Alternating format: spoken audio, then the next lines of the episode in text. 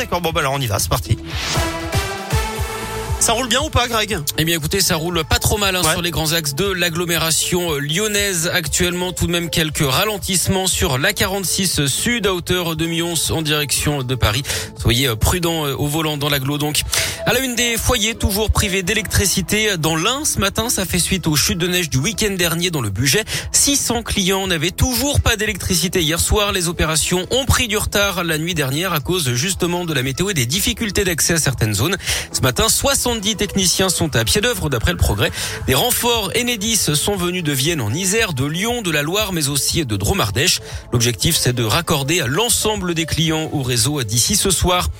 L'inquiétude toujours autour du variant Omicron. Les vaccins existants seront moins efficaces contre lui, affirme ce matin le patron de Moderna. Il faudra plusieurs mois pour mettre au point une nouvelle formule efficace. Des données sur l'efficacité des vaccins actuels seront d'ailleurs disponibles dans deux semaines d'après lui. Une grève aujourd'hui, ça concerne le secteur du médico-social et du social. Grève nationale à l'appel de la CFDT.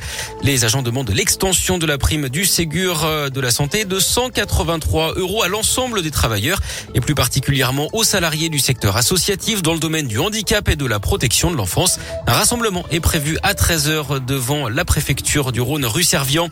L'entrée en campagne d'Éric Zemmour, le polémiste d'extrême droite, va annoncer sa candidature à l'élection présidentielle dans une heure dans une vidéo qui sera diffusée sur les réseaux sociaux. Il sera ensuite invité aux 20h de TF1.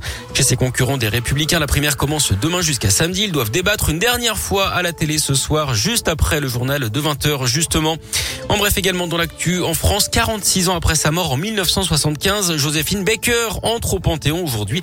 Cérémonie en présence d'Emmanuel Macron pour honorer la mémoire de cet artiste de musical à la fois résistante et militante antiraciste. La tuile pour Miss France, Clémence Bottineau, pourtant doublement vaccinée, a été testée positive au Covid à son arrivée en Israël. Elle a été placée en quarantaine pour 10 jours, ce qui compromet sa participation au concours de Miss Univers, concours prévu le 13 décembre prochain. Sur son compte Instagram, la jeune femme se dit dévastée.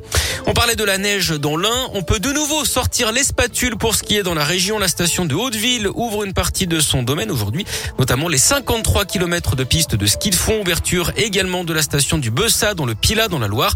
L'espace débutant de Chalmazel reprendra du service demain. Un mot de foot avec la déception pour Karim Benzema, l'ancien lyonnais quatrième du Ballon d'Or hier soir remporté par Lionel Messi pour la septième fois. C'est un record. Et puis on termine à table avec le roi du pâté croûte qui est japonais. Le chef Koei Fukufa a remporté hier les championnats du monde à l'abbaye de Collonges, le célèbre restaurant de Paul Bocuse.